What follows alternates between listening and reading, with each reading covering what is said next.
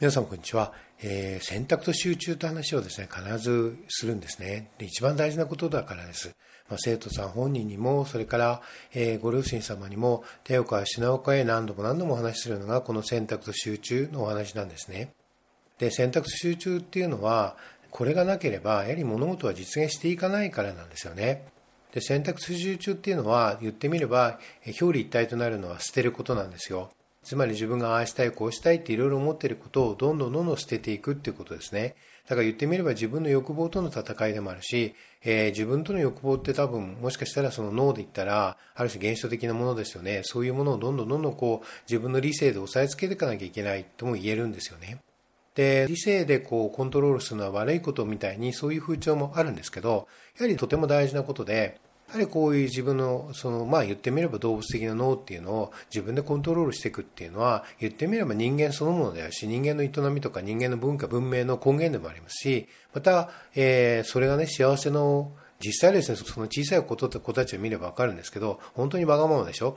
勉強しましょうねって言ったら、嫌って言いますからね、嫌だとかね、言って言ったりしますでしょ？でも勉強しなかったらどうするの？って話になるでしょ？ね、勉強を本当はさせていただくのにねっていうふうに思うし、また努力しなかったら努力しないで何かね、できることはないんですよね。お姫様のような生活をできることはないんですよね。やはり努力っていうのが必要だし、努力しなければ何事も身につかない。漢字一つ書けないわけで、じゃああなた漢字でも一つも書けないで、大人としてやっていけるのっていう、あるいは人この世を生きていけるのっていう話になるわけでしょ。だからすごく大事な教育を受けるとかっていうものすごく大事なことだけど、それをもう一刀両断に、やとかね、したくないとかって言ってしまうのが子供なんだけれど、でも考えてみると、選択と集中の話をするとね、大体感情的な反発が出るんですよ。それは全く同じ脳の部分ですよね。でね、皆さんも考えてほしいんですけど、まあ、あの、例えば選択と集中でね、選択集中っていうのは捨てることなので、まあ、あらゆる可能性を捨てて、もう一点だけここに集中するっていうことね、っていうのと、それから、まあ、あれもしたい、これもしたいっていうね、まあ、休みの日は海に行って、で、サーフィンして、えー、帰ってきたら、あの、なんかみんなとバーベキューして、それで、まあ、成績は一番で、で、運動部でも、なんか、まあ、例えば高校生だったらね、運動部で、えー、野球部だったらね、首相で、エースで4番打って、甲子園出て、甲子園でももう10本とか20本とかホームラン打っちゃって、で、優勝して、で、東京大学の、えー、まあ、理科類3種に入って、そして、えー、もちろん現役で合格して、で、お医者さんになって、で、30歳の時にノーベル医学賞を取るとかね、そういうことあるでしょ。まあ、そういうふうにこう、全部こう、考えていけばいいわけですよ。で、で、それすごく気持ちいいじゃないですか。そういう話ってね。そういう話ってすごく気持ちいいんですよ。すごくね、気持ちいい。だから子供たちの考えてることって言ってみればみんなそうで、で、大人たちもどっかでそういうこと考えてるわけですよ。だけど逆にね、どっちかその本当にもう絞りに絞って、もう徹底的に自分の欲望とか、それから願いとかそういうものをもうどんどんどんどん打ち捨てて、ただ一点のみにこう集中するってやったらどっちがいいかって話なんですね。で、結局感情的にね、あの、受け入れられるっていうのは、結局そこの、あの、何でもかんでもできますよって話なんですね。だからよくその学校の、ね、案内でもね、部活と勉強の両立とか言って書いたりするんだけど、実際問題そういう学校の進学実績っていうのは、まあメモが足りないもんだったりするんですよ。大してことはない。本当にもう、こう、これは進学実績と言えるのかなっていうような学校になったりするわけですよ。で、実際そうなわけです。だけどそっちの方がみんな生徒を集めやすいわけですよね。っていうことをですね、世の中って全部そういうふうにできているんですよね。で、結局ね、その、まあ、何が話したいかというと、その選択と集中っていう、要は捨てることなんだよというと、まあ、感情的な反発があるんだけど、で、そもそもとかね、もちろんその、まあ、捨てるってことは、まあ、動物的なね、欲望っていうものを、まあ、コントロールしなきゃいけないっていうことなんだけれども、じゃあそれはそもそもはもっと言うと、どういうふうにして考えたら、それがよりよくできるのかなっていうことなんですけど、結局ね、自分で選んできたっていうね、自分でその両親を選んできた。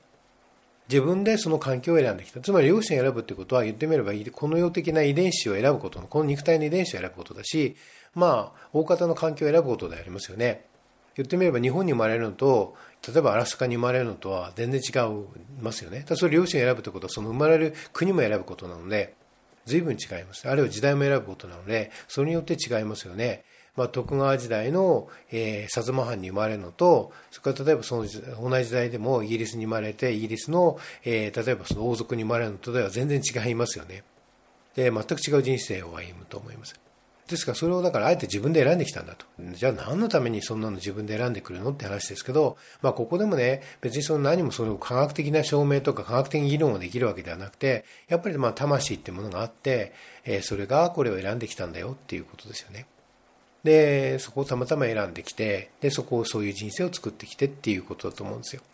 で、結局その後の人生を自分で作ってるっていうことですね。だからそもそもだから自分で選んできてるので、その、なんていうか選べないとか選択できないってこと自体が言ってみれば論理矛盾なんですよね。そもそも選んできてるので、その時点でそれを選べないと、それを忘れてしまってね、選べないとか拒否するとかっていうのはもうそもそもおかしい話なんですよね。で、そこを選んだ上で、じゃあ自分はどういうふうに生きていくかっていうことになると思うんですよ。そこにね、やはり選択と集中っていうことの、なんていうか一番の秘密が隠されているという気がいたしますし、選択と集中ということに対しての、こう非常にこう感情的な反発っていうのが、その辺にあろうかとも思うんですよね。いや、もちろんね、その魂があるとか、自分がその両親を選んで選んできたとかっていう話が受け入れがたい人もいるとは思うんですが、しかしね、一旦ね、それはまあ受け入れがたい気持ちは置いといて、一旦それを受け入れて考えてみていただけたらと思うんです。一瞬でもね、そうしていただけたらと思うんですよ。全く別の世界が見えてくるんですよね。要は自分で自分で選んできたんだっていうことです。すごく当たり前の話で。だから要はよく自己責任っていう言葉は言いますけど、結局自己責任ってそういうことで、そこまで行くんですよね。で、じゃあ自分で選んできたこの世界をじゃあどうやって生きていくかっていうことになるわけですよ。で、そもそも選んでるわけだから、選んだ結果があるんだから、選んで当然なわけですね。逆に言えば選ばないっていうことはおかしいことなわけです。逆のことなんですよね。だからうまくいくわけないんですよ。だから選択集中っていうのはそういうふうに考えてみれば非常に根源的なテーマであるんですよね。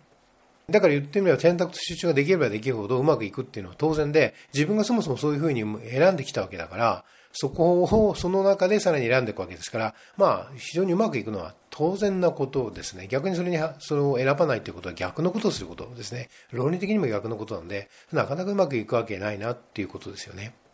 で、まあそういうことも前提にあって、まあもちろんその人間というのは24時間限定されているので、そ当然何でもかんでもできませんよっていうことですよね。でもう一つ、まあ、あの子供たちにもよく言うんですけど幼い子ね、まあ、高校生ぐらいになっても多分分かりえないことっていうのは例えば何かねお金もらうような立場になるためにはものすごく時間かかるってことですね。自己修練がいるってことです。努力がいるっていうことなんですよね。でこのことをやはりあの何度も何度もねそれこそできないところを何度も何度もできるようになるように努力していくっていうことがやっぱり大事になってくるんですね。それなしにはないわけでどうもねその時間的なこうなんていうかな見積もりっていうのがやはりできないんですよね。できえないんですね。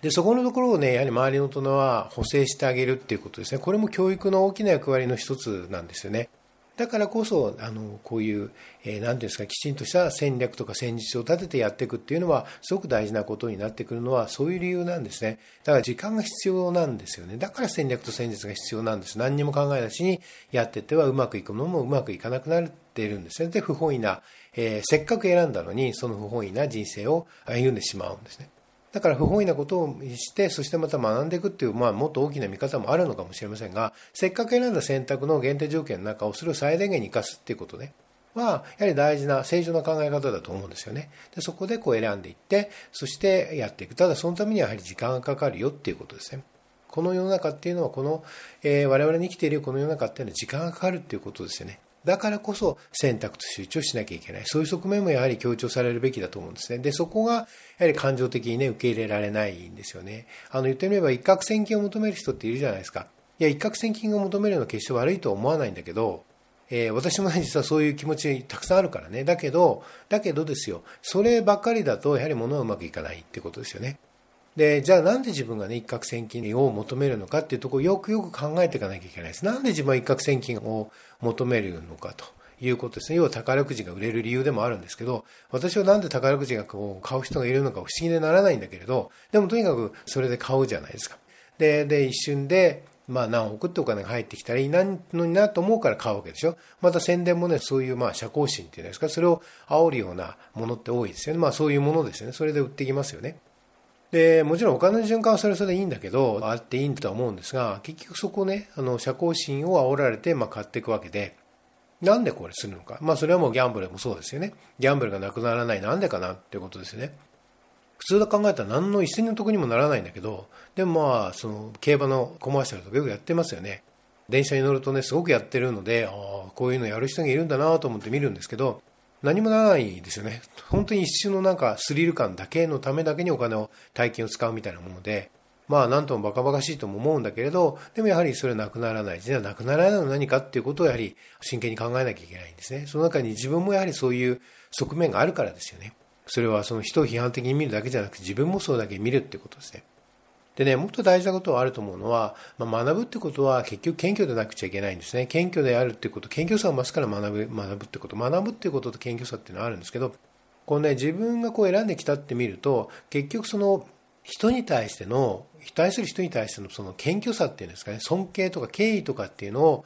が自然に生まれてくるんですよ。ああ、この人もそういうふうな気持ちでこの世を生きてるんだなと思うんですね。そう思うと、非常にこう、なんていうんですかね、まあ言ってみれば同志的な友愛であり、かつ尊敬、敬意が浮かんできますよね。このことすごく大事で、やはり敬意がないところで学問ないし学ぶこともできないんですよね。で、だからこう自分が自分で選んで生まれてきたんだよって思うことで、やはりその敬意を持って学ぶこと、つまり熱心に学ぶことができるんですね。それはやはりまさにその学ぶために生まれてきたっていうんだったら学ばなきゃしょうがないので、その意味がないので、やはり学ぶためには謙虚さが必要だ。あらゆる意味でね、そのもちろんその勉強もそうですよ。勉強も受験勉強もそうだし、私受験勉強大事だと思っていますが、その同様で人の言動から学ぶとか、その人生のいろんな経験から学ぶっていうことも、結局のところ謙虚さがなければ学ばないので、今自分が絶対正しいと思うところで学びはないわけですよ。自分は絶対誰よりも偉いとかね、自分は常に正しいとか絶対的に正しいとかって思うとこでは、それはもう学ぶってことはないので、やはりうまくいかないんだったらなんでかなと学んでいくっていうことですね。そこができるっていうことです。